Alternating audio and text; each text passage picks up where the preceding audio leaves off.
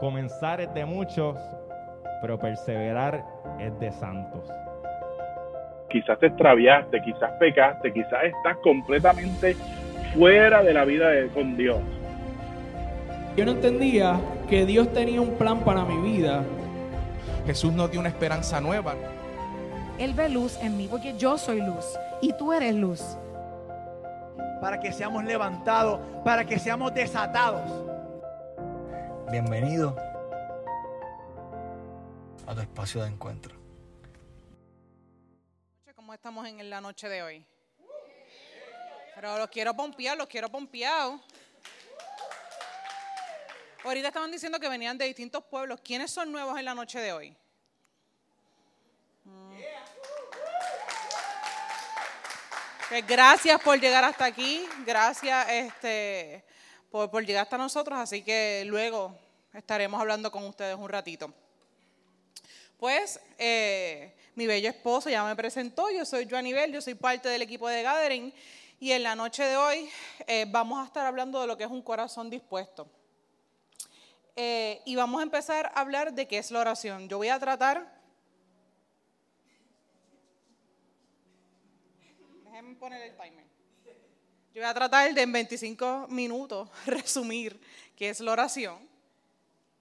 Y, lo que yo pienso que es más difícil de resumir lo que es la oración es que, eh, para el que no lo sabía, aquí, facts interesante, el 20% del catecismo católico está dedicado a la oración. Este, y más del 40% del catecismo que ofrece el Papa está dedicado a cómo orar y eh, a los efectos de la oración. Así que vamos a empezar. ¿Qué es la oración? La oración consiste en elevar el corazón a Dios porque recordemos que cuando nosotros oramos entramos en una relación personal con Dios. Y es que mediante esta, esta oración que se contempla a Dios, nosotros le podemos agradecer, se le pide perdón y se solicita su bendición y ayuda. La oración es como se consolidan relaciones. Y yo sé que esto lo han dicho mucho en la iglesia y a mí antes me parecía un poco clichoso hasta que empecé a vivirlo. Y era eh, el ejemplo que siempre te dan de cuando tú estás conociendo a alguien. Cuando estás conociendo a alguien, tú estás en ese enamoramiento, hablando con esa persona, hablas todos los días y se pasan las horas y encuentran los miles de temas para hablar. Y a mí eso antes me parecía bien clichoso hasta que lo empecé a experimentar. Hasta que yo empecé a hablar con Dios todos los días, hasta que yo le di ese espacio en mi vida. Y me di cuenta que entre más tú hablas con Dios, más tú quieres de Él. Y es como, es, como una adicción que yo no, les puedo explicar. Es que tú quieres más y quieres más y quieres más. Cuando otra persona lo decía o cuando yo escuchaba testimonio de otras personas, yo decía, eso no puede ser así. Eso no, no debe ser así o, o, eso es una locura. Pero luego de experimentarlo, lo vi y lo vi realizado en mi vida. La oración es lo que es, es ese fundamento necesario para nosotros fortalecer esa relación con Dios. Y qué mejor ejemplo que Jesús. Jesús para todo oraba. ¿Y qué hacía Jesús? A veces se apartaba, se iba al monte, a veces hacía en comunidad, a veces predicaba con su conducta, a veces predicaba con sus milagros. Así que todo eso son distintos tipos de oración y eso vamos a estar hablando ya mismo. Para orar, ¿qué necesitamos? Nosotros necesitamos inicialmente, el catecismo nos recomienda, un clima de recogimiento, silencio y soledad interior. Y esto nos facilita la unión con Dios. Eh, pero también existen, como estamos haciendo ahora, las oraciones comunitarias y no necesariamente vamos a estar en un clima de, acogimiento. Usualmente en las oraciones comunitarias, como en la misa, pues obviamente no hay silencio. Así que no necesariamente vas a necesitar silencio para llegar a hacer esa oración. Tenemos opciones al orar, como podemos hacerlo con nuestras propias palabras o con ya eh, oraciones tradicionales de la Iglesia Católica. Así que vamos a los tipos de oración. Aquí vamos a discutir hoy seis. El que lo sepa, pero la Iglesia Católica tiene más de 20 tipos de oración, por si no lo sabían. Este, así que, pero hoy me voy a enfocar en esas seis que son las principales que el Papa Francisco nos recomienda que hagamos. Empezamos con la, eh, la oración de bendición. La oración de bendición es esa, oración que se le pide a Dios su bendición sobre nosotros. Y esta es la más que conocemos, es el Dios te bendiga. el que todo el mundo viene de nosotros, o usualmente los cristianos lo usamos mucho, el Dios te bendiga. Pero siempre hay que reconocer que la bendición de Dios siempre va a fluir sobre nuestras vidas. Así que el que tú desees bendición sobre otra persona es eh, un don del Señor. La otra eh, tipo de oración es de adoración y alabanza, que no es lo mismo. Adoración es cuando una persona se reconoce como criatura y dependiente del Señor y toda persona que comprende que le pertenece al Señor está adorando a Dios. Eh, adorar a Dios es tomar conciencia de que dependemos totalmente de Él y de la consecuencia lógica, que es que nosotros dependamos de Él, que es entregarnos y que se haga en nuestras vidas su voluntad. Eh, y la alabanza es el, el deseo genuino y espontáneo de darle gracias a Dios por todas las cosas que Él hace con nosotros y por las infinidades de bendiciones que nos da. El otro tipo, que yo creo que es el tipo más común y es el que nosotros pensamos que sabemos cómo hacerlo, porque yo aprendí muchísimo haciendo esto, es la oración de la petición. Y la oración de la petición tiene dos partes. La primera parte de la oración de la petición es tener seguridad de que esta oración que yo estoy haciendo o lo que yo estoy pidiendo está siendo escuchado por Dios. Y la segunda es una renuncia total a la respuesta de Dios de acuerdo a mi plan. Yo pienso que eso es lo más difícil. Porque nosotros pedimos y eso es, dame, dame, yo necesito esto, quiero esto, necesito esto ahora, no es por ahorita, no es para la semana que viene. Y yo pienso que en la oración de petición eso es lo más complicado. El cómo yo pongo mis deseos a los pies del Señor y que el Señor haga en mí su voluntad. Así que, ¿qué nos habla la iglesia? Que en vez de ser una oración de petición, hagamos una oración de entrega, que es un poco diferente. En la oración de entrega, usualmente nos sometemos de antemano al plan de Dios que, para el plan de Dios que tiene con nosotros. Así que no buscamos nuestra voluntad, sino buscamos la voluntad del Señor. En el, otro tipo es el de intercesión, que fue literalmente lo que acabamos de ver. Nosotros en comunidad oramos unos por otros en las peticiones. Fue hermoso porque en las mismas peticiones ustedes estaban orando unos por otros. Así que en la intercesión nosotros pedimos unos por otros. Eh, en Romanos 8, 26 al 27 dice, Asimismo, en nuestra debilidad el Espíritu acude a ayudarnos. No sabemos qué pedir, pero el Espíritu mismo intercede por nosotros con gemidos que no pueden expresarse con palabras. Y Dios, que examina los corazones, sabe cuál es la intención del Espíritu, porque el Espíritu intercede por los creyentes conforme a la voluntad de Dios. el otro tipo es el de acción de gracias, que es cuando le damos gracias a Dios por todo lo que somos y todo lo que tenemos. Y esto es bien importante. Una de las catequesis del Papa Francisco nos decía que eh, nos invitaba a reflexionar el cómo sería diferente nuestras vidas si tuviésemos un espíritu de agradecimiento constante a Dios. ¿Cómo sería nuestra vida si en vez de yo levantarme y decirme, ay Dios mío, un día más de trabajo, Señor, gracias porque tengo pan para llevar a mi casa. Señor, gracias porque me levanté en el día de hoy y tengo salud. Señor, gracias porque me levanté y mi familia está sana. Señor, gracias porque estoy de pie para servirte y tengo el privilegio de hacerlo. No soy perseguida por seguirte y predicar tu evangelio. Y son esas pequeñas cosas que ocurren en nuestras vidas a diario que el Señor nos pone y nosotros las pasamos desapercibidos. Y el Papa nos invita a reflexionar en cómo serían nuestras vidas si viviéramos en un espíritu de agradecimiento, agradeciendo las pequeñas cosas que ocurren todos los días. Y la última es la de protección, que aquí es cuando nosotros le pedimos a Dios que nos proteja de cualquier cosa que nos pueda pasar. Y algo que es bien importante, que yo siempre les digo a mis hermanos, es que recuerden que toda oración que nosotros hacemos, el enemigo está escuchando. Así que Él sabe por dónde atacarte, Él sabe por dónde cogerte.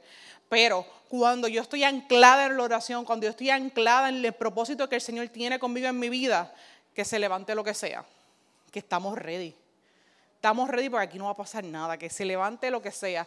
Pero antes de yo llegar a esta posición, yo tengo que estar bien centrada y saber quién es mi cimiento, a quién yo adoro, a quién yo le sirvo. Porque el, el enemigo siempre está buscando ese eslabón débil para desestabilizar esa fe que tú tienes y, eh, y desestabilizar el plan que uno tiene eh, o que el Señor tiene con nosotros. Entonces, ¿cómo podemos orar? Entonces, esto es un poco más complicado, porque ¿cómo nosotros oramos? Hay, depende de la persona, depende de las experiencias de vida de la persona, depende lo que esa persona aprendió desde pequeño hasta grande, depende cuán envuelto esté en la iglesia, es la manera en que nosotros oramos al Señor. En algún momento, voy a hacer esta pregunta, ¿ustedes se han sentado y han dicho, yo estaré haciéndolo bien? Yo estoy orando y el Señor me está escuchando. Porque yo pienso que no, que a veces no me escucha.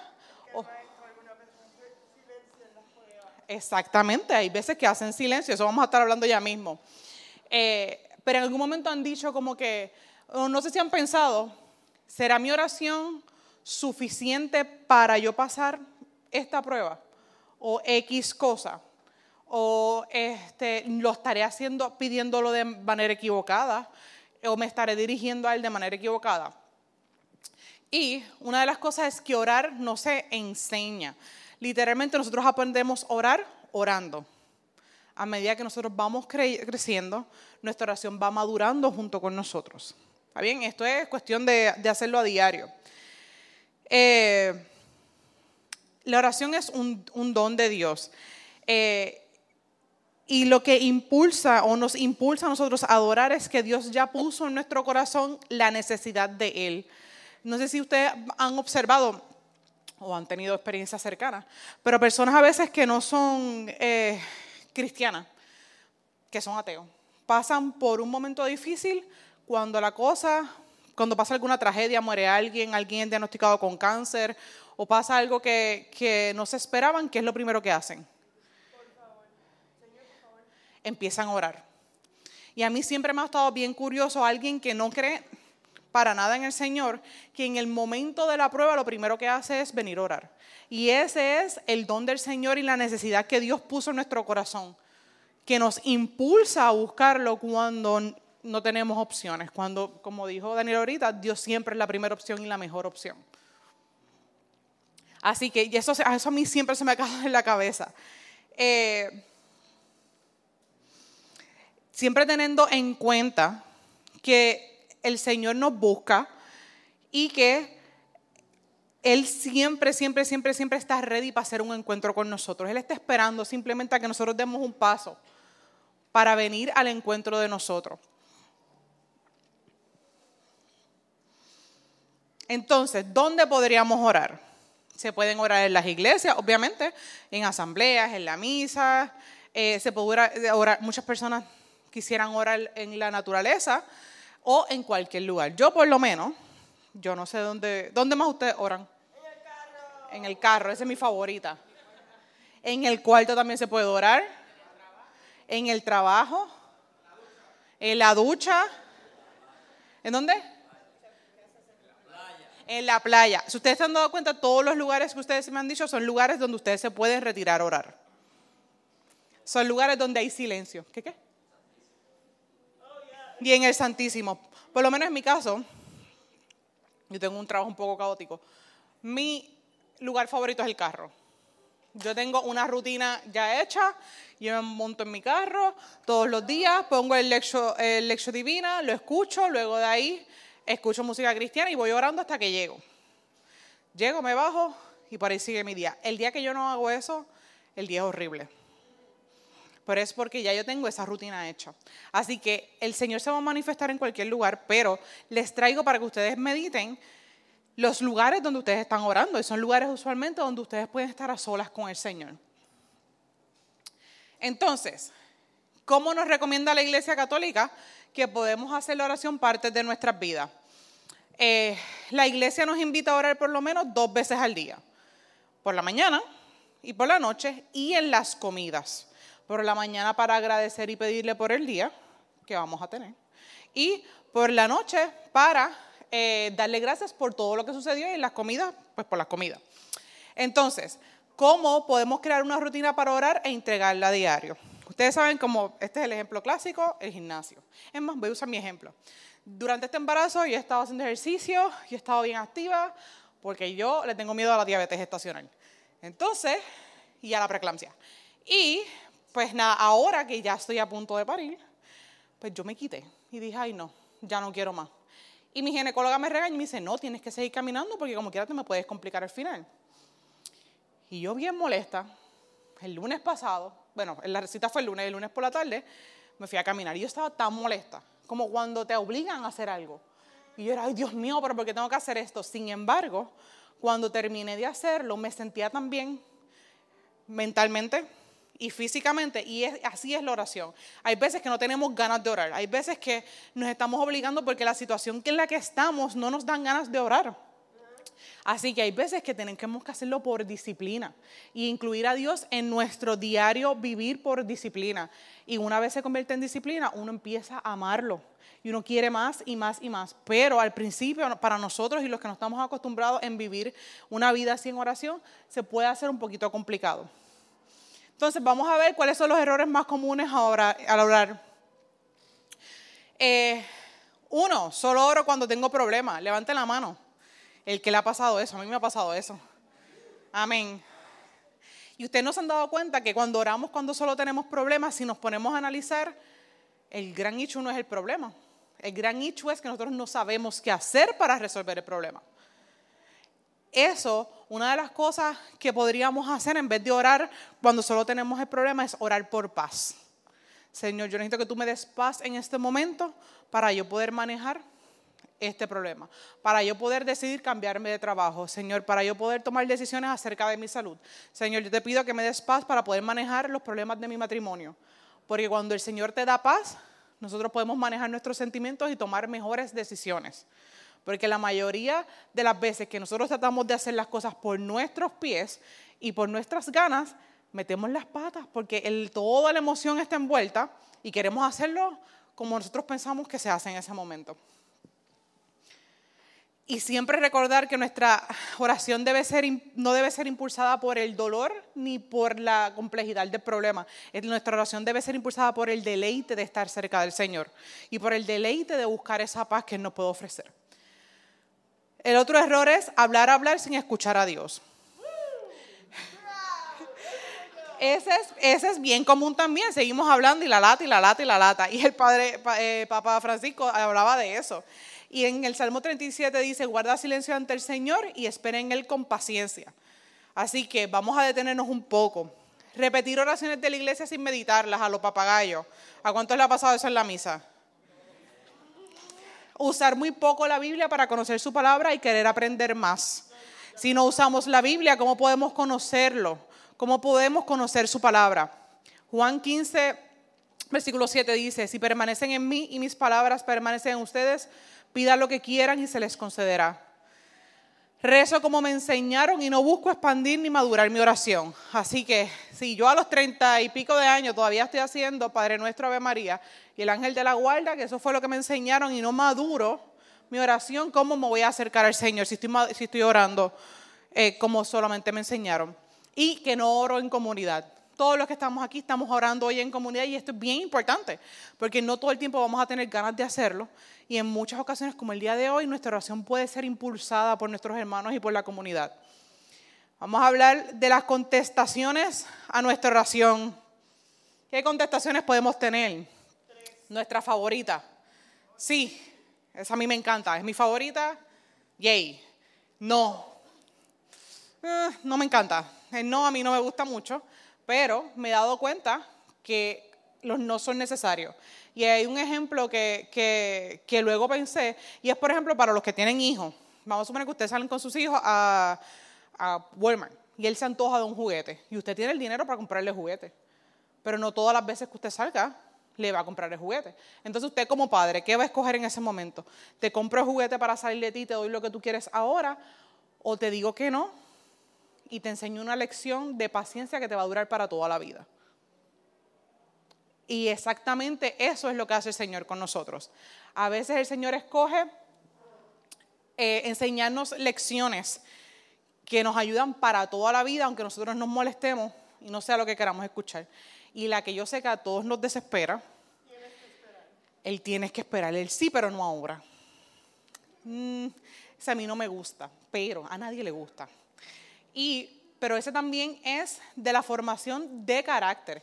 Ese sí, pero no ahora. Es la, además de la formación de carácter, forma nosotros paciencia. Eso es un requisito y una destreza que tenemos que estar usando todo el tiempo. Así que esas son las pues, tres contestaciones que el Señor usualmente nos da. ¿Qué recomendaciones podemos eh, adquirir? Esto es del, del catecismo para vivir una vida en oración.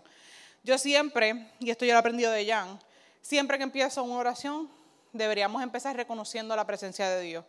Siempre eh, reconociendo que el Señor está aquí presente y que le damos gracias porque se hace presente entre nosotros, en el carro contigo, en el cuarto donde tú estés, pero que tú puedas reconocer que Él está contigo. Lo segundo es ser tú mismo. Muchas personas piensan que el tú orar a Dios tiene que ser súper formal, hablándole de usted con las palabras de domingo, y eso no tiene que ser así. Nuestra oración puede ser sencilla, nuestra oración puede ser en nuestras propias palabras, nuestra oración puede ser en cualquier momento. Inclusive yo a veces durante el día como que miro al cielo y es como que, ¿es en serio? O sea, ¿qué vamos a hacer? Porque pasó aquí. Y es esa cercanía y ese espíritu de amistad que uno puede tener con el Señor y es siendo uno mismo. Inclusive hay veces que nuestras oraciones simplemente van a ser lágrimas y va a ser total silencio.